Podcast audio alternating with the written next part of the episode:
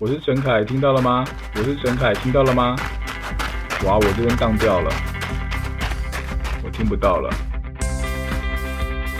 欢迎收听第四十七集的跑步不要听，跑步不难，难的是穿上跑鞋离开家门的那一刻。你不需要很厉害才能开始，但你需要开始才会变得厉害。大家好，我是奎哥。大家好，我是向总。跑步不难，但是要跑进奥运，那可是难上加难哦。哇哦！要跑到奥运，那真的不容易。尤其是啊，我们二零二零年原本应该举行的东京奥运，现在已经延到二零二一年了。所以，向总，我想对于很多世界级的选手来说，有些人索性就退出比赛了，因为这个准备时间其实很难抓。哇，不止世界级的这些选手们，我记得在台湾，其实我们有好多的选手们想要去争取二零二零，然后到这个二零二一，那也因为疫情。嗯很多的比赛的取消，或很多的机会的减少之后，那我相信这次参与这个奥运的相关的人呢，也比原来预期的再少一些啊。那这个都好可惜哦。嗯，不过说到跑进奥运了，我们今天我们的来宾啊，是在最后一刻才确定可以上飞机的哦。就是，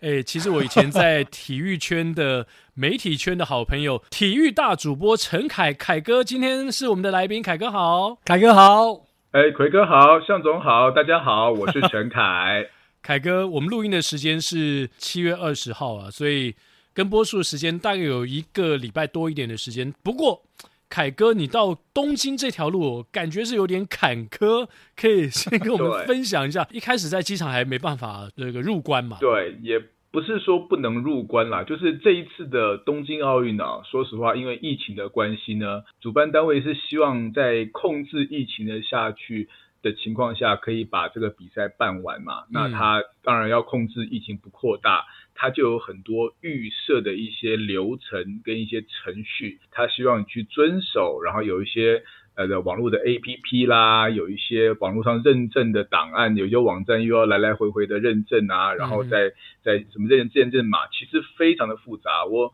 我跑了过去跑过四届的奥运会哦，我从雅典开始就就每一届都去，这次东京是第五届。那奎哥，你以前你也跑过奥运会嘛？就其实奥运会其实都蛮开心的哈，就是说下了机飞机就整个那种嘉年华会的气氛，然后大家都很开心啊，准备迎接我们是草裙舞女郎的那那种感觉。不不一定有，但是就大家都很和善，都很热情，就是不管是义工也好哈，或者你说工是最热情的，对对对对。可是这次就是去东京，就是前面就有很多这些 paperwork 让你觉得。很麻烦，然后搞不定啊、哦，然后你跟人家用 email 留留言、嗯、，email 的来回啊，不不见得很顺畅。很多事情等于是你下飞机，我还没确定，我不确定我能不能拿到采访证，哦、我甚至我不确定我有没有住的地方啊，但是我还是来了啊，来了之后，目前等于是在一个，他日本现在目前是三加十一嘛，哈，就是说你进来三天，哦、三天都要测，三天都连续阴性。你基本上后面就可以开始行动，但这个行动也是仅限于他大会所规定的范围啊，就比如说场馆内啊，场馆跟旅馆跟新闻中心就在这这个范围内移动，你不可以跑到，对，你不能跑到说你家附近的、你的旅馆附近外面什么地方餐厅吃个饭什么，超过十五分钟他就叫你回来了。哦，那他有什么方式可以侦测到说你跑出去了呢？是不是那个 app？对对，它有一个 app，它那 app 理论上是可以去定位你的 GPS，它要求你要把你的手机的 GPS 打开，然后这个开起来，它就知道你在哪里。不过啦，它也没有那么恐怖了，这不是说好像电子脚镣一样，就是也没有说超过十五分钟就马上那个直升机会降下特种部队，然后对对对对对对，把枪 枪头指向你，再跟我们走这样子，也没有那么夸张，但是就是有这些。呃，这些限制，那这些限制，老实说，执行的效率也不是非常的理想。就是你还是听到、嗯、哦，哪一堆有记者在外面晚上九点多还在外面喝酒啊，被拍到啦，然后什么人啊跑出去说十五分钟，他就跑了十八分钟，然后回来 也没怎样啊，好也没有被抓走，是吧？就是就是会有这些小道消息，觉得他做了很多限制。那理论上这些限制当然是为了保护大会，也是保护我们。采访的媒体，我们在过去在日本这边啊，他、呃、因为他们过去一直都采取一个叫自诉这样子的一个一个政策，那所以他们多半都是仰赖这个所有的这个市民也罢，或是参与的人他自己怎么去自我管理这样的一个能力。所以就像凯哥刚刚提到的，可能对于这个管控上有制度，但是他可能没有采取非常强硬的这样的一个手法在做这样的管控嘛。的确啊，那因为还是有很多媒体是很遵守规则的，譬如像我就是很遵守规则的，所以说我就是看着别人去外面采访，然后我就暂时要先关在旅馆的房间里面这样子了哈。嗯、那呃，当然这是规定是没有错，可是其实也是就是觉得说都好不容易来了，来了以后就还是什么事都不能做这样子，感觉起来还是会觉得那还是有人在外面违规的话，觉得这到底到底是要怎么样？你到底你要跟着去闯吗？还是你也要跟着闯？反正很多人都闯了，对不对？好像也没有怎样，这样就是破窗理论，窗户都已经打破，再丢一个石头也没关系，是？对对对，有这种感觉。哇，那感觉以前是一个嘉年华会，然后大家是很欢乐去那边庆祝，但这次这样过去之后就，就哇，感觉非常多的限制啊。对，而且就是觉得很冷清，就是一路上就是冷清两个字，很难形容，就是以前。去奥运的时候，都是到处都是人嘛，哈，然后不管是观光客，不管是来看球的观众，或者是呃运动选手，就很热闹。那这是我们从从这个羽田机场哈落地开始起，然后就是觉得整个机场就是空空荡荡的，然后就是没有什么人。然后到了呃新闻中心也是一样，我昨天晚上去了一次新闻中心啊，也是一样，就是空。新闻中心是开放的哦，它其实是开放的，二十四小时开放的。但是它的它没有任何服务人员，就是以前新闻中心会有一些人哈，有人帮你解决交通问题哈，有人帮你解决证的问题哈，有人帮你解决住宿问题，都有很多 front desk 可以可以很多人都在那边帮你服务。那我昨天去的时候是半夜大概一两点的时候，就是是空的，我有点吓到这样子。没有啊，就是、你半夜一两点当然是空的啊，凯哥，大家都回家睡觉，你你你过两天去再看看。对，过两天我我不知道过两天会怎么样，但是也许还有四天吧，开幕还有四天。哦、可是，对，按照奥运会的运作模式，基本上开幕前一个礼拜哈，你的新闻中心就要二十四小时开放。嗯，因为你因为有一些是反过来的嘛，哈，那个有时差的国家不一样。嗯，然后呢，你的工作人员，你当然到了晚上，到了半夜凌晨，是人数会减少，一定是会减少。可是至少还会有一两位，就是陪着你值班。如果现场有媒体有问题，他们可以帮忙代为解决或者是联络。但是我昨天去的时候，场馆是开的，可是真的全部的 front desk 可都没有人啊。那我不知道是不是因为他们现在紧急事态哈，所以他们如果太晚下班，他们也没办法，就是他们也没电车可以搭，也有可能啦哈。但是这个是。这个服务跟我过去去参加奥运的时候，我觉得是至少在这个阶段是差蛮多的，因为你不可能说全世界几百个媒体在那边，然后你也没有人管他们，你也没有人照顾他们的需求，嗯，哦，这个其实差蛮多的。哎，原本就是六月底的时候还宣布那个可以最多五十 percent 的观众嘛，上限一万人戴口罩进场。那后来七月八号，七月初的时候，东京的奥运组委会又宣布说，因为进入第四级的紧急状态，所以。不开放观众入场了，包括开闭幕式哦，还有田径项目。所以，我我其实我看到这个新闻的时候，我第一个想象就是当年我在两千年的雪梨奥运的时候，我闭幕式的时候，我是在现场，因为从开幕我们就一直忙到结束，然后当时在华视呢，长官就犒赏我跟摄影说啊。你们辛苦了三个星期，因为从开幕前一周我们就在现场了嘛，一直采访采访，然后开幕就一直播播球，赛播到那个。他说你们到现场去看，哇，那个雪梨奥运的闭幕式在现场真的超级震撼。但是我看到这个新闻，我立刻想到那个画面，天哪！现在开闭幕式一个人都没有，这 如何震撼呢？对。整个开闭幕式，现在现在先讲开幕式好了。开幕式三天前才，呃，这个作曲才换人，这样子他辞职了，因为他个人的丑闻辞职了，说他的、oh. 他做的曲子都不能用，都要全部换掉。Oh, 其实我们很难想象啊，就你筹划了这么久的开幕典礼，然后居然最重要的作曲家到开开幕前四天五天，然后说他的歌曲全部都要换掉，那那会变成怎么样子呢？嗯嗯。现在其实大家会觉得说开幕式，然后又没有观众，而只剩下。媒体还有代表团哈，代表团进场，代表团的人数也会都要缩减，也不能像以前一样，大家想绕场就绕场。而现在你现在你想想看，如果有选手进来绕场，然后都没有观众，他要跟谁挥手呢？对啊，整个画面会很很荒谬啊！全部都全部都戴口罩。对对对，然后还要戴口罩这样子，然后进场的时候，然后大家都要保持社交距离的话，那就是看起来画面就是稀稀疏疏的嘛，哈，疏疏落落这样子。嗯，其实就是我我觉得，当然我们播出的时候这一集播出的开幕点已经已经是呃播完了，已经播已经已经结束了，好像正正重重要的还是比赛。不过这一届的确是，我想大家都付出相当的代价了哈，就是为了让比赛进行，就是要有一些代价是必须付的。嗯，那那我们如果说来看，就是跑步不要停的听众，当然肯定很关心马拉松的赛事。那这次马拉松虽然移到了萨波罗，移到札幌去，但是也不能够有围观的群众。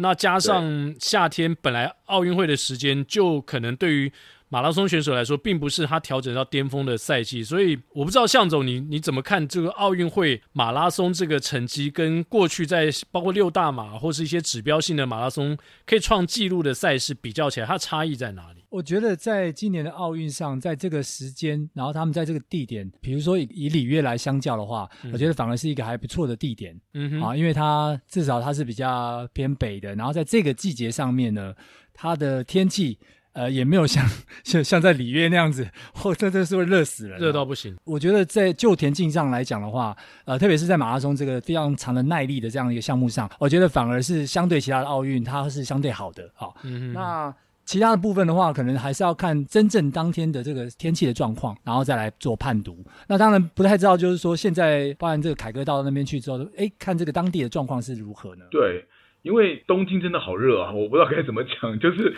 可能跟台北差不多。你本来觉得好像往往北边飞了三两千多公里，应该会稍微觉得凉爽一点，没有。现在每天早上起来六七点啊，那个太阳太阳光一出来哈，嗯，整个地上就是热起来这样子啊，所以。嗯呃，我想三年前的时候，那个时候国际田径总会的时候就要求，应该说是国际奥会啦，就直接要求东京把马拉松的比赛地点改到札幌的时候，我想那个时候日本人心里面应该是有一点不服气啦，嗯哼，因为他们的比赛筹划了这么久，他们这么喜欢马拉松，而且他们把市区的那个路线都画好了，嗯、对。甚至于还把那个路面啊都铺上所谓的保冷材质，就是保冷油漆，就是利用一些铺面的材料，把那个整个马路上面的温度可以号称可以降低十度以上的温度。就他们做了很多方法，就是希望就算是在八月份的酷夏当下呢，也可以让选手能够顺利完成比赛。好，但是那时候那个田径总会被那个前一届的世锦赛卡达世锦赛就是一堆。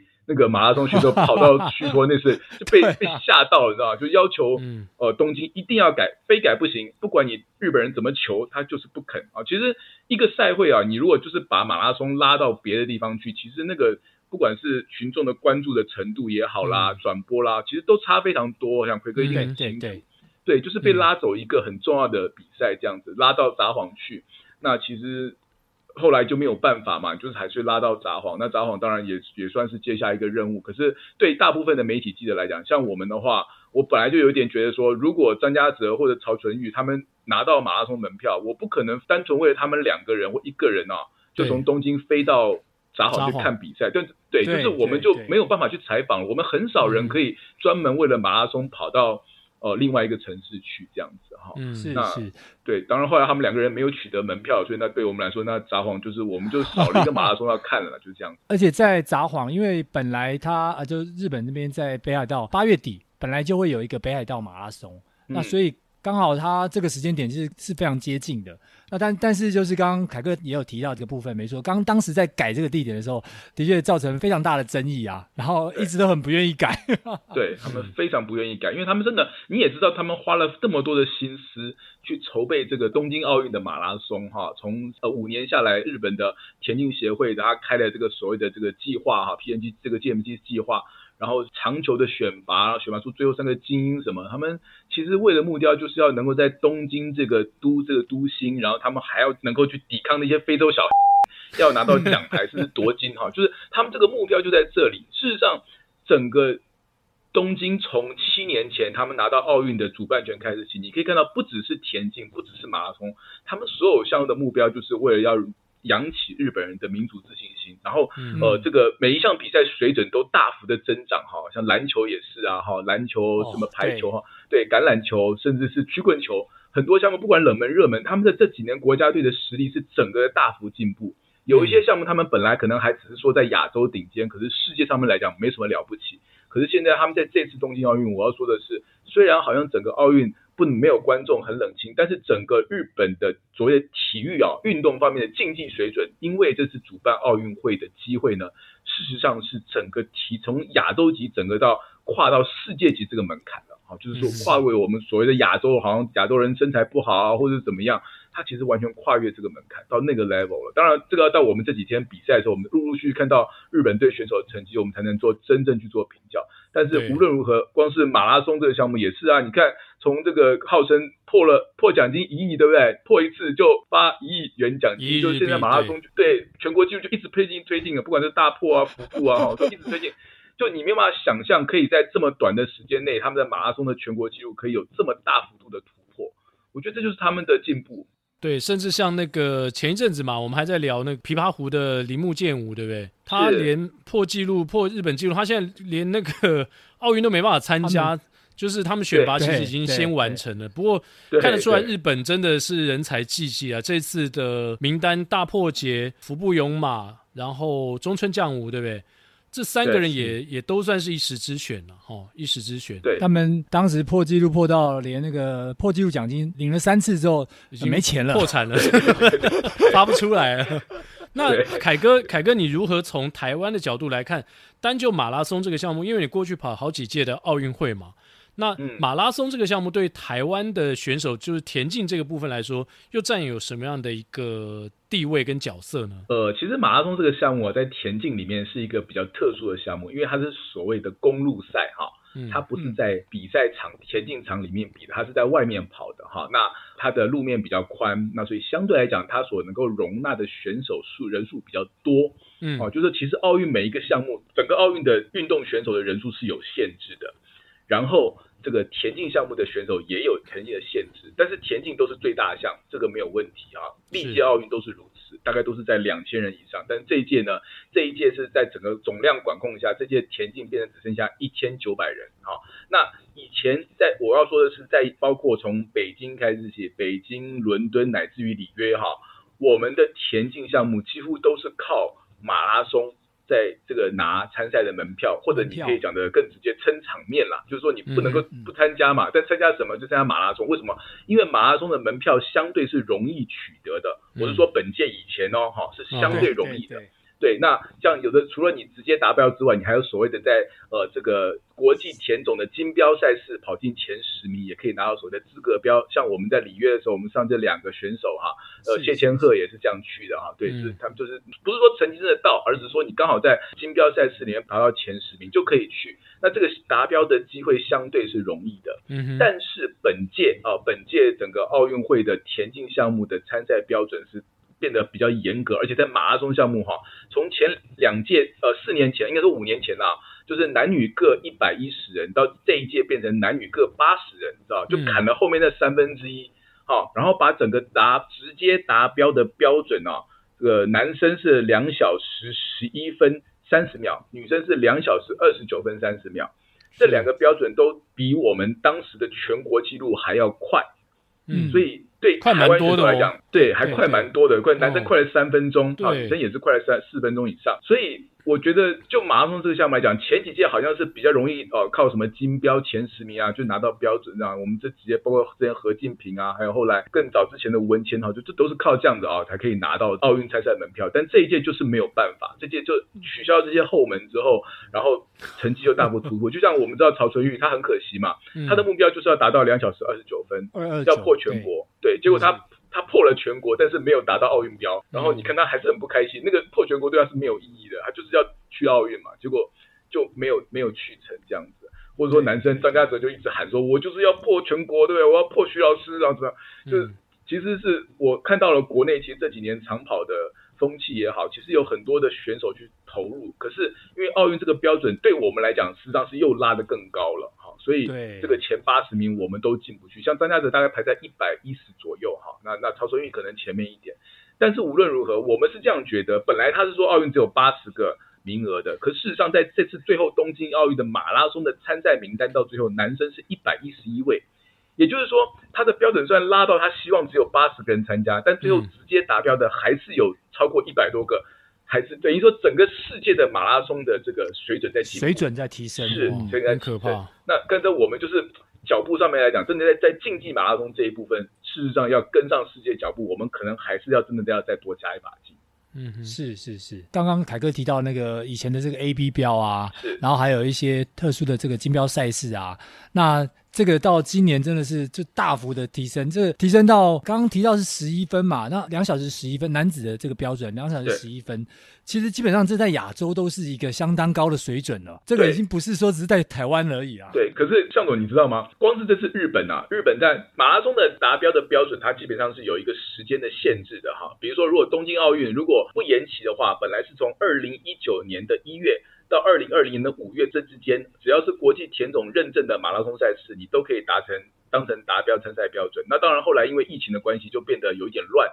但是原则上还就是这两年的时间去跑马拉松，因为马拉松的场次也比较少，而且选手每跑完一场以后，他需要的恢复时间也比较长哈，他不可能每个礼拜每个月去拼，他都是在这一年半的时间里面，可能就是抓三到四场的机会。可是呢，日本在这个所谓的两小时十一分三十秒这样的高标准门槛下，在一个周期的这个奥运选拔周期下来，事实上全日本有一百零四位选手达到两小时十一分标准。也就是说，如果你派出全日本的选手参加，世界其他的人都不要来的话，他们也都达标。他们也有足够这样的人数，对，他们有人数这么多人达标，就是那个是一个整个量的提升。然后其实妙的是，刚其实终身奖物还不在这一百零四个人里面啊。对，对，他们是一个很妙的地方，就是说他们把最后那个 GAC 那个选拔赛把它定为最后的这个标准，然后最后跑进前三名的，他其实没有达到真正的直接奥运标，但是还是给了他这个名额，还他还是去了这样子。对、欸，所以说这个就是日本，你可以看到他们整个在马拉松的这个选手的量的提升，在他们的成绩的提升。当然了，这并不代表他们在今年的马拉松就一定跑得好，因为日本的马拉松选手在奥运哈，在奥运爆掉啊已经变成了不是新闻的事。我那时候印象很深刻，我那时候五年前去里约哈，就赛前大家都提到说中村健太郎啊什么，就是那个日本国内那个报道是这个铺天盖地，可以这样讲哈，讲写的这是虎虎生风啊，多了不起，多了不起，状况多好。结果到奥运会跑个十几名、二十几名、三十几名爆掉的就回来，每一个脸都超臭，真的是真的是很臭，你知道吗？就是这个被每，我就真的我在马拉松的终点就看到那日本队一个个跑进来，就真的很后面的啦，因为前面的都跑完都就就那个就没有什么好报，管他二三十名已经没有意义的那种感觉。然后他跑过来自己也知道，就整个就辜负日本国内那种民众殷切的期盼哦。而这不是唯一的一届，前几届都是几乎都是如此，就是日本国内对马拉松的这个热情是非常非常。关注的，可是期许也非常高啊。对，可是每次到了奥运就出包，就是爆掉这样子啊。所以这届到底能不能够去扭转这样子的一个局面？尤其是在他们地主，他们是地主，他们能不能够去改变他们过去这几届下来每一次马拉松都跑不赢的情况？我觉得就是就身为一个外国人讲，我们也也是蛮有趣啊，因为我们其实没有那种所谓奖牌的非分之心啦，我们就是看个好看的比赛就好。可是你也会觉得像日本这个国家，他们花了那么多的资源，那么多的精神哈，然后去。投注在马拉松这个项目的发展，不管是运科的发展，不管是相关的运动医学的技术进步，嗯，结果选手成绩这四年来，就是先不讲奥运这一把，前面的确是很明显的提升。但是我我想，如果奥运会日本不能拿到奖牌的话，马拉松项目对他们来讲就是失败了，可以这样讲。就是说你前面弄了这么这么多，结果到最后结果还是没有这样，那空手而回哦，那你前面这些努力算什么呢？会不会是心理压力太大的关系，造成他们没有好的表现？其实我看了一下，就是过去这几届哦，呃，一九九二年，凯哥，你有在巴塞隆纳吗？没没没没没没没没，那个时候我小弟我还尚在高中，好不好？哦，对了，你在高中，对，那没有参加，因为我去的时候是两千年嘛。一九九二年的时候呢，日本选手森下广一曾经拿过马拉松的银牌，对。然后从 你高中之后。到现在，他们都还没有上过凸台啊！没有没有，因为因为太困难了，确实是很困难。你看到这个东非的选手那样子的条件啊，那样的进步，确实是很困难。那日本人在先天的身材体型，要说就是跟非洲比起来，哦，其实差距很大。他们就要克服他们这种先天的劣势，然后还要能够去跟非洲的选手来拼。事实上，我我自己的感觉是这样，我以前也去看过两三届奥运的马拉松。其实所谓的非洲黑人，他们不是不会爆的，他们也是会爆啊，只是说。到最后那三十几个里面，就只有两三个可以这样。非洲选手其实他们也是会爆掉，他们也是会往后往后退的这样子。好，那所以他们这个呃，即使最后那前三名还是非洲选手，但是其实不见得哈，就是说其实是因为他人量太大的关系，所以你就觉得哦，就他们好像非洲所向无敌。事实上，他们的本身竞争也是很激烈的。对，其实我们在二零呃，我忘记是一八还是呃哪一年的这个波士顿马拉松，嗯，嗯其实当然大家都还是看好非洲选手，但那一年的天气非常的异状，所以后来啊、呃、是被川内拿下那一年的冠军，是是是，川内优辉，然后成绩当然是大幅的后退啦。嗯、那刚刚提到这个日本啊、呃、选手的成绩跟东非选手的成绩，当然有一段差距啦。如果以世界纪录来看的话，其实还是一个不小的差距，所以这个坦白说是在一个不同的。这个级别里面的竞争，但是当然地域的环境的状况，比如说，哎，这到东京、到日本啊，到这个札幌的比赛，那有没有水土不服的状况？但是因为东非选手蛮多的嘛，嗯，他只要不要 全部都哦、呃、都崩溃的话，哎，他们还是占有一个还蛮强的优势在那边的。那日本选手说真的要拿牌的话，哎，呃，除了自己表现非常好之外，另外也还要再看呃期待对手。啊，其他对手是不是有什么样的状况发生？不然的话，以这样子的这个成绩来相较的话，还真的是还蛮辛苦的。对，嗯、目前看起来好像大家比较关注还是就是之前有这个破二演出的 Keep Chogi 嘛，他能不能够继里约之后，等于说完成马拉松的连霸？因为在这个项目上面要连霸难度是非常非常的高。过去伊索比亚的一个赤足马拉松跑者叫做 Bekele。他曾经在一九六零到一九六四两届，一九六四也是东京奥运，曾经他这个赤足跑拿过连霸，然后再来就没有了。所以我觉得这一届大家应该会把焦点放在，因为 Kipchoge 毕竟他这几年在全世界的人气是非常的高，也许还是不出他的祖国肯亚或是伊索比亚这两个国家之间的竞争吧。对，当然其他的像东非还有乌干达哈，和厄立培亚哈，这其实相边几个国家其实都会有机会了。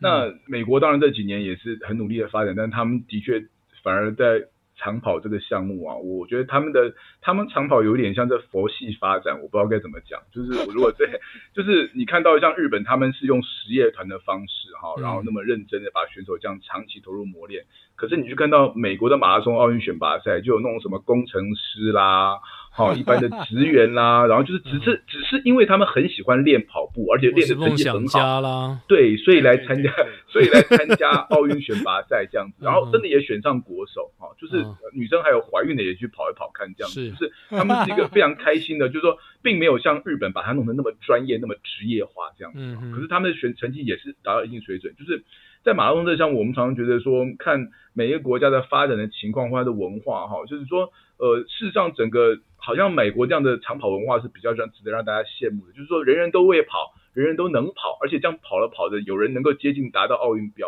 嗯、或者说你要像非洲那样，就是我就是专门从孩子七八岁、十岁开始起，我就把它当成一种谋生的职业来做，或者像日本在中间，哈，它也有很扎实的长跑人口的基础，但是它的顶尖的运动选手是完完全全是职业化的训练，到底怎么样是比较好？嗯、我觉得就是。这其实也是一个蛮有趣的一个比较的想法了，就是奥运的所谓的你的长跑风气或者你的长跑的实力，是不是只能用奥运的金牌、银牌、铜牌来衡量，还是说你觉得这个国家本身的运动风气也是一个可以拿来当成这个评价的一个指标？我都觉得这个其实欧美是这样的想法，那非洲是这样的想法，就是我们这两年可以就看到对岸中国大陆，他们也是慢慢慢有这种热潮，就是全民在跑步，然后他们也去关注他们顶尖选手。不过大陆的目前的顶尖选手成绩跟呃，世界还有一段差距啊，而且他们也缺少就是那种日本的长跑文化跟历史的累积。不过他们就是集体直追啊，而且办了蛮多的比赛，对，然后也投注蛮多的奖金啊、资源啊，然后、呃、甚至很多的金标赛事都是在大陆的这个各省各地呃雨后春笋的这种这这种建立起来，他也是蛮有心在这个项目上面的。那我可以补充讲一下，这次大陆的三位选手，其实年纪最大的三十四岁董国建。那他的 PB 是两小时零八分，其实三位选手 PB 都是两小时零八到零九之间，所以实力是蛮平均的。然后最年轻的是彭建华，只有二十四岁。哦，所以其实当然，他们如果认真要发展起来的话，呃，还是当然跟日本还是有点落差。不过我相信他们也是有在亚洲一定的竞争力。而且我觉得在当然目前这个中国大陆的环境啊，嗯，那也越来越相对来讲是越来越成熟。然后跟地理环境上啊，比如说以台湾来讲，我们在训练的环境上就没有那么容易。哦，是，特别是这个不管是湿啦，或者说高地的训练的缺乏啦，可是在，在呃这个中国大陆这边就有太多的这个环境是适合的，再把这些人文的环境呃提升的话，然后再多去跟日本去学习的话，我觉得呃这长跑实力是非常可观的。嗯，那刚才我觉得凯哥提出这个议题，我觉得蛮好，就是他比较了非洲、日本跟美国不同的。跑步文化所培养出来的选手，然后他们各自可能来参加奥运的，不管是目的性啊，或是对奥运的重视，可能都有点不一样。那我想问一下向总，向总觉得说，以目前台湾的发展的话，哪一个国家是比较我们可以去往那个方向去，或者说比较追寻的一种一种模式呢？我自己在看台湾这些选手，就刚刚特别提到，就是我们的这个不管环境也罢，好，不管是相关的制度啊。其实都是非常缺乏的。那选手，特别是马拉松项目啊，其实，在这些呃田径项目里面，虽然过去是比较容易拿到这个门票的啦，嗯，但是相对来讲的话，其实受注目度其实是不高的。因为光是要进入虽然容易，但是要拿牌是差的天差地远。是那。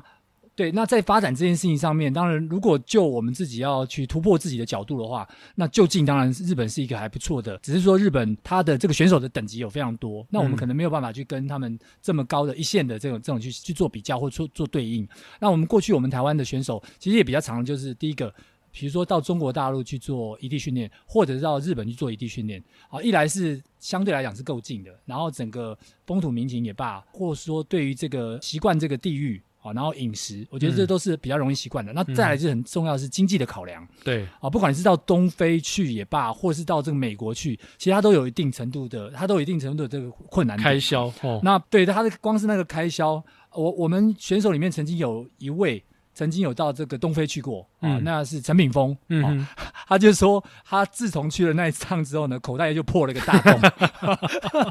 因为钱都用光了。所以即便是东非哦。那都是因为是不容易到嘛，然后还有就是在那边的这个这个环境比较不是像，比如说到中国大陆，它的这个消费上是比较比较节省的。嗯，好，那美国就更少了。那当然我们在呃很多的，等下凯哥也可以跟我们说明一下，我们在比较短的一些项目上面就有蛮多是走美国的这个路线的。好，那因为跟这个当地的这个环境跟当地的这个强度都有关系。可是马拉松上面来讲，我们比较少有这样的连接，跟美国这边做直接连接。我觉得比较多的还是在于这个亚洲，比如说中国啦，比如说是在日本啊这一段。嗯嗯嗯。对，因为相对在训练环境跟条件的话，日本呢也好，大陆也好，其实就是真的比较容易，都容易达成啊。那呃，反而这几年你看到呃有一些日本选手，像大破节，他就跑到美国去做训练，他希望哦。呃跳脱日本这个职业团的文化，自己跑到美国去。但是美国我，我就刚刚提到，他美国有一些非常精英的俱乐部，哈，这种所谓的那像之前也有一些某些厂牌，他经营自己支持的在田径的精英俱乐部，那个水准非常非常的高。但是，一般大陆的话，就并不见得说到美国去随便都可以找到非常精英的这个跑步的俱乐部啊。这是我过去一点点的了解啊。就是说，这当然这种发展来讲，台湾目前的发展其实慢慢慢慢也有哈。你看，像张家泽他自己做的这个长跑福伦社也好了，什么慢慢，我觉得他是有一点心思要把我们就是台湾哦，利用企业界的力量的帮助，然后能够去创造一些少数的一些这个长跑的俱乐部，是让精英选手可以没有后顾之忧的哈，全新的朝向他的。目标来挑战，我觉得这个未来也是一个很好的发展。这个不是不见得是不见得要靠政府啊，你如果自己民间能够做起来，哦是更要让大家能够佩服，而且是容易可长可久，可以持续下去的。没错，非常赞同。我们其实我们的包含男子的这个全国纪录，其实也是许继任老师，然后他长期在日本。呃，求学跟训练之下，然后有一个不错的这个成果，然后这个全国纪录也保持了非常久的一段时间，对，快三十年了。那我对，然后我记得上次夹着他去日本训练的时候，我记得他讲过一件事，还蛮好笑的，他就说，因为。刚刚提到这个，因为日本的这个程度跟我们坦白说差蛮多的。然后他当时去找了神野大地做训练，然后呢，他就提到说他在做间歇的时候，嗯，对，嗯，他说他间歇的时候呢，他跑，比如说印象中好像是说两分五十秒的这个长间歇，嗯，好，然后呢，神野大地就跑两分四十秒，嗯、所以就有一定的落差。哎、嗯，长间歇这样也是差，已经差蛮多了哦。嗯、哦，所以就是说，当在这个异地训练的时候，其实怎么找到跟我们目前的状态或等级是接近的，我觉得这也还蛮重要的，嗯、因为你不可能找那个一级一线的，因为一线一来是强度差太多，二来是根本就不可能跟你一起训练，人家也不会想要跟你一起训练。对，哦，所以我觉得这个之间的这个连接，我觉得这对我们在往外发展来讲也还蛮重要的。嗯、那不过嘉泽他现在做了蛮多，包含就是说，从过去把大家带出去比赛这件事情，好，那不一定要在台湾呃拿成绩，也有机会是往国外去走，然后跟。到国外去，包含参加这个日体大的这个呃五千公尺测验赛、一万公尺测验赛。刚刚像刚刚呃凯哥提到的，去打破原来的这样既有的文化或者既有的传统、嗯、啊，也像是大破节他往美国走，我觉得这些都是很鼓励去做这样的一个发展的。对，就是等于有一个指标性的人物了，他能够带头，然后让大家觉得说，哎，这条路我以前都没有想过，或是想但是不敢去做，有人当先锋，可能就会有人慢慢的 follow。嗯、那凯哥这一次的田径项目，除了我们刚刚聊了蛮多马拉松之外，嗯、还有什么部分是大家最关注的呢？没有，田径通常最关注就是最短的跟最长的嘛。长的我们刚刚已经讲完了哈，就是马拉松项目。嗯、那最短就是所谓的一百公尺之一百公尺哈。嗯、那呃，今年的一百公尺之为什么大家特别的关注？因为在可以说过去三届奥运会上面哈。这个牙买加的巨星乌森博特，他是横扫了全部的一百公尺的金牌哈，就是大家觉得就没有什么好，没有什么悬疑性啊，就一定是他到跑到最后是最快这样的感觉啊，他最全身成绩到一百、两百哈，这样四百阶哈，那就是呃，可以说美国是有点灰头土脸啊，说实话这种感觉，我认为我就整理了之前美国有一个老将叫 Justin Gatling 哈，他今年已经三十岁，三十七八岁了这样子。他在雅典奥运的时候第一次参加就拿到奥运金牌，但是从此之后，包括零八他那个时候因为药检竞赛哈，然后到一二到一六到现在的二零二一，就是他每一次奥运会或是就是都输给都输给 Usain Bolt，然后到现在七级对都输 都哭哭这样子。到了这一次的 Usain Bolt，他已经宣布他已经退休，退休都四五年了，他已经结了婚了，生了双胞胎了，就是 Gatlin 还在跑还在跑。Gatlin 没有啊，终于我的机会终于来了。对对对，我终于等到你跑到你 气棚下站久了，终于等到你退了这样子。但是我也老了啊。对，但是他也老了。Gatlin 今年的机会到底大吗？他最后就没有在他在美国的选拔赛啊，他那时候选他跑三了就输掉了，他们根本没有机会。他最后是决赛的第八名，他那时候大腿已经受伤哈。然后美国前三名的成绩也都非常的非常非常的够水准哈。第一三名的成绩是九秒八六，就是说连。九秒八九都还没排不进前三名哦，这样子的成绩竞争水准是，我觉得是很难用用心想象的啦。就是九秒，你知道九秒八九是上届银牌的成绩，奥运银牌的成绩，就是说上届银牌的成绩，然后在这届连美国的前三名都选不上。哦，那种感觉是觉得这个虽然是波波特沃尔特退休，但是整个短跑啊，这个美国的一百、两百，好像女生的一百的小小 Sha'Carri Johnson 这几个选手，其实会让我们觉得现在短跑的比赛，美国要趁着这个机会要把他的这个短跑王国的这个名号要抢回来了，因为被牙买加压太久了，我有这种这种感觉。对啊，就是没办法嘛，总算等到你退了，这次要拿回来，拿回来是谁拿回来？三个小将都有机会哈，所以那前面讲到 Gatlin 只是觉得说。他是一个很我们长久听过的明星，然后生涯好几次的起伏，但是在这一届奥运，他既然选不上美国队，下一届应该也是机会是更渺茫了。嗯，嗯对啊，哇！不过听凯哥这么一分析之后，我觉得田径项目还是蛮令人期待的，还是、嗯、还是所有的观众真的是最在意的一个项目，而且真的好看。对那我个人也想要看那个五千公尺，就是挪威小将二十岁的那个 Jakob Ingebrigtsen，到底他能不能上凸台？因为在前面几场比赛，他的那个就是在欧洲的表现的非常的惊人，他还创了今年的欧洲的五千公尺的记录，呃，十二分四十八秒四五，所以。很想要看一下，就是他跟这些非洲选手能不能够真的一较高下。讲到中长距离步的话，大家印象比较深刻这几个的，包括伦敦哈，那里约，嗯，还是英国爵士嘛，Mo Farah，还是他就横霸这个项目，今年拿了，对不对？对，他这一年也是连英国代表权都没没有选到，都进不了，他没有他没有跑进这个奥运的选拔标准哈，在五千跟他那时候本来想两个都想要签，后来发现一万机会比较大，可是一万最后还是跑不到这样子。就是每次看奥运的时候，我觉得当然。很多的新秀不断冒起来，但是我们也要必须要跟一些我们很熟悉的老将道别啊！就是四年其实是一段不算短的时间，就隔一届就哎，那个时候好像不可一世的选手，一下子就好像啊，怎么会连门票都拿不到那种感觉？就是时间真的是过得很快。有的时候我觉得，哎，也是每次看奥运会的时候觉得说，好像自己是不是看的有点太久了？怎么从一个选手从他冒起来看到他退休了？哎，怎么还在看这样子感觉？但是当然了，你就有这种感觉了，你就有这个感觉，因为你这样是第四届了嘛，对不对？是，我第四 第五届。台湾媒体第五第五届第五第五届台湾媒体四届亚运五届奥运。台湾媒体如果那个摄影不算的话，有人比你多吗？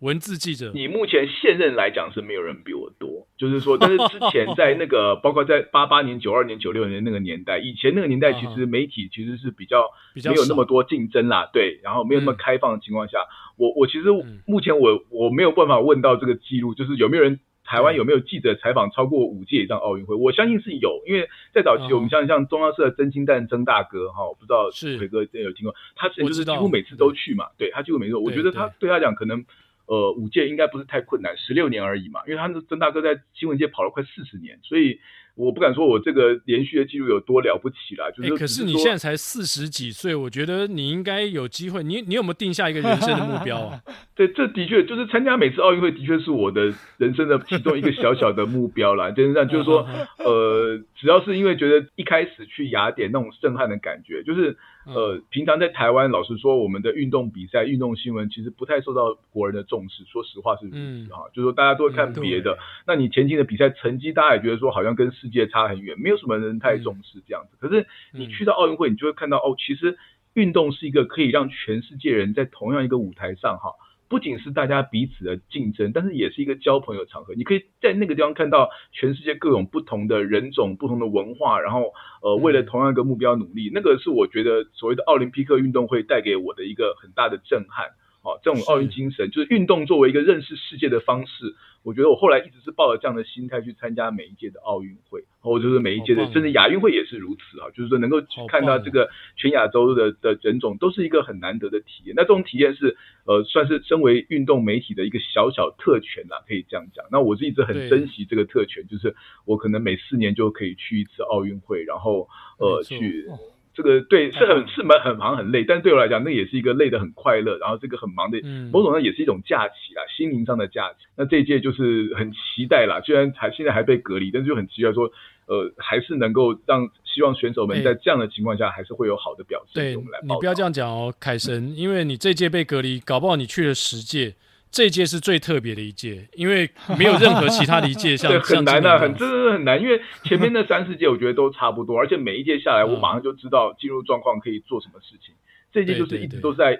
在在询问、在尝试，然后再被打回票这样的感觉，真的是完全不一样。目前唯一可能是唯一的一届是单数年办的，对，是单数年。然后你换一个角度来想，其实。下一届的巴黎奥运只剩下三年的时间，三年很快，真的很快哦。对对对，差一年差很多。那马上觉得，哎，怎么就开始要来奥运选拔？因为等于是二零二你可以准备买那个去去巴黎的机票了。呃，要先存钱呐、啊。我觉得这个其实要去巴黎，这个呃，其实花费整个来讲，相对来讲并不是呃那么。并不，就我觉得应该是比日本比较多，但是日本这次也是很多了。日本本来我觉得会很便宜，结果就没办法。这次其实相对来讲花、嗯、花费就是整个就是暴增哈。对啊，好，我我我帮你定一个个人的奥运目标了，十届。如果你达到的话，我想我们你第十届的时候，我们到机场去迎接你。哎、欸，然后可是我跟你讲哦，其实国际奥会 真的有这种奖，你知道吗？有一次我记得上次的时候，我上上一届去奥运的时候，他们就有在，我就看到他们那个在他们的 NPC 里面就有颁这个奖给。采访过十届以上奥运的媒体记者，他就认为另外有一个仪式给你，还颁一个奖状啊，表示说你这个哦，这个奥林匹克精神，发扬奥林匹克精神这样子。不只是奥运会要表扬你，那个整个台湾的中华奥会啊，然后我们的那个体育署啊都要表扬你，因为这太难得了。但是呢，在我帮你定这个目标之前呢，我先问一下你自己在跑步的目标是什么？跑步啊，因为我知道你有，你也开始跑步有一段时间了。对对对，也有。我们今天正好有一个专家向总在这边啊，你可以，你可以把你跑步的状况跟他研究一下，就是看你你的你未来的目标是什么，然后可以让向总帮你稍微处理一下。没有啊，我我我跑步是这个样子啊。就是从大概去年，其实差不多就是就在疫情爆发开始之前，就开始觉得说可以跑步看看。那不是跟我差不多吗？差呃，可能比你再晚一点点。可是我们一开始跑的时候都不是都我我我啦，我说我啦哈，我没有那么规律，就是哎，觉得今天想跑那就跑跑看，然后觉得好像没有那么规律跑也没关系，那可能就一拖又可能快一个月没有跑这样子，就大概比较有，就是有大概是在去年大概四月五月才开始比较规律，但是到了夏天又觉得很热哈，那太阳一起来真的是跑不动，所以又少。啊、那比较固定就是从去年天气变冷了以后，就是大概到九月、十月之后才开始比较固定的有在累积一些跑量啦。我这样讲好了，嗯、就是呃，其实呃，我的年纪也不小了啦，我觉得。呃，我以前以前年轻的时候还跟向总差不多吗？哦，真的吗？我现在四十七岁啊，对啊，就是说，哦、那就那比向总大一点点，少年郎啊，两两岁大大两岁。对，那那以前当然也是也会偶尔当兵之前或者当兵的年轻的时候也会跑跑，但是以前主要就是打球。那后来觉得跑步是一个，它蛮它是一个属于很个人的运动，但是它相对来讲，它需要的门槛很低。你所要把它对它的这个要求，嗯、就是我我我其实没有什么成绩的要求，应该这样讲，就是说纯粹是觉得说，哎。我如果今天有一点时间，我跑跑步，跑完之后回家哦，那种肌肉的放松的感觉，晚上很好睡。好，一开始是这样的感觉，然后后来当然也是因为呃这个身体某部分的这个指数啊很难看呐、啊，那肝的指数很难看，然后觉得说好像要要替自己存一点棺材本的感觉哈，这样子，所以就开始去跑步。然后跑步的时候，因为我们家那边的环境，我是沿着河堤跑，我住新店，好，那新店的话，哦，哎对。新店的两边都有这个河河堤的自行车道，这样，那我就是沿着自行车道跑。嗯、但是呢，我很快就发觉到，其实因为那个毕竟是河岸，所以它就有一点起伏。哦，它其实不是像一般，嗯、有时候你看一般民众去跑，可能都是跑学校的操场啊、田径场，那都是平的。我觉得那个两者的差距感觉很大。哦，那那那那我也觉得说，那就那就先跑这种平的，像我我我我通常都是在看我们家附近的那种绕一圈，大概。短圈的话，它可能是大概七公里左右；长圈大概是接近十公里。那我觉得那样，我看情况，我可能会跑一个短圈，或者再跑一个长圈，或者是呃，如果礼拜六、礼拜天时间多一点，我可能短篇、长篇一起跑，可能会跑到这样十四、十五公里这样，就是大概这样跑。可是也没有说配速配得很好，也没有在练间歇。我后来就是人家就说你都是没有练间歇跑，所以你那个速就是越跑越慢，你知道吗？就是你是在跑没有错，可是那个你你就是没有办法去，你你无法去。怎么讲遏制啊？就是说你也知道你自己越跑越慢，我不行，我一定要撑住，我要那个速度要维持住。可是就是 就是越来越掉下来，你知道吗？就是过了十公里、十二公里，就一直掉，然后掉掉到之后，你就觉得啊，怎么怎么办呢？好了，跑完有里程数有跑到就可以，跑跑量有就好了，那个速度就不要再要求了。就是有点，就是嘴巴讲说不在乎，可是心里面还是很在乎速度那种感觉，你知道吗？就我这个年纪就剩下这种感觉了。哎，请向总来帮我。凯哥面子拉不下来，对。嗯，不会啊，不会啊，我我觉得凯哥只要在，就是一样是还是可以这样跑，因为这样跑是很棒的啊，呃，可以去把自己的有氧能力把它练好的，而且你的这个量是。很足以去练自己的有氧有氧能力的。嗯、那我自己是这样，就是我我之前在跑步的时候，我是常常出差到国外的时候，那我就用跑步来认识那个地方，对所以我就到处跑，到处走，然后当然就不会跑快，哦、我就是用那样子，然后可能诶十几公里，然后诶这个这个城市我大概就慢慢就就有一个用慢速的方式的简单的理解。嗯、那其实凯哥除了用慢速的方式之外呢，只要让那个慢速是稍微稳定的，就是说不要是前面。比较快，然后后面变得很慢，类似这样子。它尽量是稳定在可能，比如说，呃，比如说都在这个十十五秒左右以内的这个差距的话呢，我觉得这个有氧能力的提升会更有效率。是啊，哦，它就比较不会前快后慢。那其实不用，我觉得，呃，因为一来是现在疫情阶段啊，也也真的很难练习啦。对。那反而是有机会去培养有氧能力，我觉得这样就已经很好了。嗯。那我反而比较比较好奇，就是说，凯哥如果现在到日本，不知道。有办法在日本那边跑？对啊，我本来好分钟啊，你知道吗？我十五分钟你要回来哦。对，我特别还带一双跑鞋，就是我特别，我干脆我平常出去的工作鞋，我就穿一双跑鞋就出去了，因为我一直觉得说，嗯、好不容易来东京哈，然后我知道大家都提到说东京是一个跑步的天堂嘛哈，这个这个包括皇居的周边，皇居，对我其实我很期待，你知道吗？可可是结果就是碰到疫情这个下情情况。不过啦，我我我现在心中有一个小小的愿望啊，就是因为理论上来讲，嗯、我们到日本十四天之后就可以解隔离了，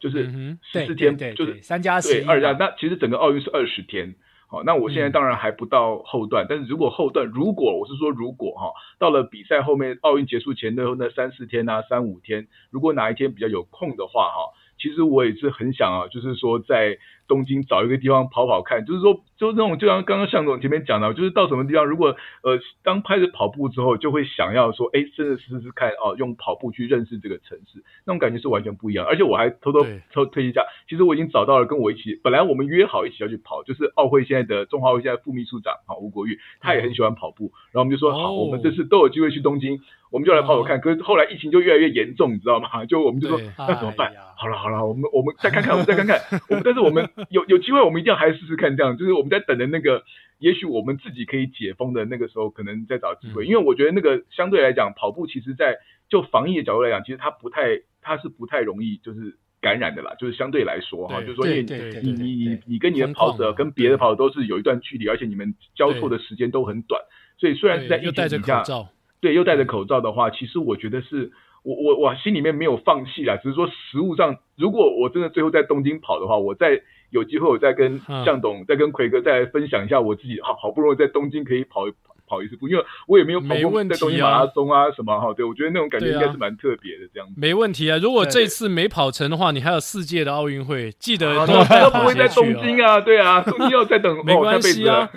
你认识跑步还不算晚，对不对？还不算晚。而且凯哥，我们那个全台湾的民众。已经很多人是很久没出国了，大家都你你看到你这个遭遇，就是还蛮期待的。对对对，其实我真的是觉得，说我光是看到那个飞机餐，我都好开心，你知道吗？就是能够坐上飞机，然后拉起来，刚刚吃个飞机餐，其实下飞机前都还蛮愉快的。这样，那天真的感觉很很不一样，就是本来上飞机前都很愉快，结果。一下飞机，每个人都看到，我就每个都开始划手机嘛，连上网络开始划手机。哇，怎么国内在吵一件啊？怎么这件事情？而且就是我刚刚坐那班飞机，就变成新闻的焦点这样子。对对对，有点傻眼这样。然后哦，然后 我们还不止忘了飞机长怎样，我们连那个去机场的路都不会走。对，因为中山机，啊，中山我也是第一次出国了，我现在都都走桃园这样子。反正我觉得这次当然这次就是很特殊的经历啊。然后那么久没有出国，然后希望是。最后能够选手达成他们的心心愿，然后我们也能够做好我们的工作，哈，那能够就是要去把奥运会这次的比赛能够，因为其实老实说，现在的转播都非常的完善了哈。你看这次的几个转播台都花了很多的时数，像我们在现场的人是能够做的事情，如果能够能够做多到转播大家民众看不到的地方，这是我们想要去努力做的事情。好，那但是这些老实说，采访也有很多限制啊，我们到时候又是要见招拆招，就是要想办法去想办法问到。加油，凯哥。我们全台湾的人都是替替你们在前线采访的媒体，还有我们所有的选手加油打气。那也希望这次你能够在东京呢，带着另外一种很特别的奥运回忆，然后留在你的转播生涯当中。然后有机会的话，在我们节目当中再来跟大家分享。好的，好的。今天更重要的是，谢谢凯哥。你看，因为如果开幕式之后呢，我想我们要跟凯哥聊一小时是几乎是不可能，太奢侈了，太奢侈。所以，我们今天 赶快利用这个机会跟凯哥稍微聊一下。谢谢你给我们这么多的时间，然后给了我们这么多，不管是过去奥运比赛或这次比赛的一些看点，然后分享给大家。谢谢凯哥。嗯，不会，谢谢，谢谢凯哥，谢谢向总，谢谢。好，接下来就要进入到我们的彩蛋时间了。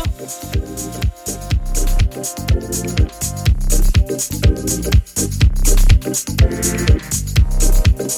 凯，听到了吗？我是陈凯，听到了吗？哇，我这边当掉了。好好，所以呢，今天我们彩蛋时间要唱的歌啊，哎呀，真的跟我们这个连线有非常大的关联，跟凯哥这个一直断断续续，对不对？我们真的是听不到啊，听不到，听不到，听不到，凯哥听不到，听不到，因为他在东京，我们在台北，对不对？哦，好，所以我们今天就要来唱这首五月天跟梁静茹都唱过《听不到》，听不到。好，那我就开始了。夜，黑夜，寂寞的夜里，气，生气，对自己生气，软弱的电话又打给你，想听你。东京的空气有什么精彩的话题？你还是温柔，给我婉转的距离。我的声音在笑，泪在飙，电话那头的你可知道？世界若是那么大，为何我要往你无处逃？我的声音在笑，泪在飙，电话那头的你可知道？世界若是那么小，为何我的真心你听不到。耶，Yes，来宾请掌声鼓励。听到了，最后听到了，最后听到了。谢谢凯神在这集节目哦，这是我们节目第一次跟远在海外的人连线，希望能够顺利成功。是，也希望啊、呃，我们中华健儿在奥运会场上的表现依旧亮眼，拿下无数的奖牌回来。没错，期待中。好了，以上就是本集的跑步不要听，希望你会喜欢哦。好，我们下周三早上同一时间八点哦，我们空中相见，拜拜，拜拜。